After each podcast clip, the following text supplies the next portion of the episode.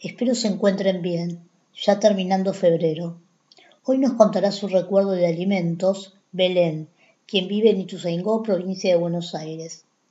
Belén está terminando sus estudios terciarios de profesorado de educación especial y momentáneamente está trabajando en un shopping, pero quiere dedicarse a lo que realmente le gusta, que es la educación especial. Hola, ¿qué tal? Mi nombre es Belén, soy sobrina de Susana y mi comida que me hace acordar a la infancia son las empanadas de carne que hace mi tía porque me acuerdo que cuando éramos chiquitos esperábamos todos los cumpleaños para poder comerlas, porque eran riquísimas, de hecho son.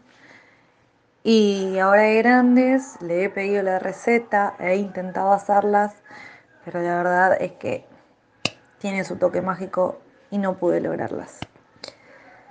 Eh, un beso. Gracias Belén por tan bonito recuerdo de alimentos compartidos. Los invito a escuchar la propaganda y volvemos. Este espacio está destinado a los cuidados frente al COVID-19. Usa barbijo al salir y en el trabajo. Lávate bien las manos con jabón o alcohol en gel. Tosí o estornuda sobre el pliegue de tu codo. Recordá no llevar las manos a la cara, la boca y los ojos.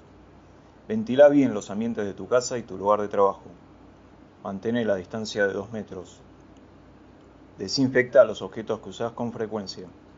No hagas reuniones sociales ni familiares de más de 10 personas.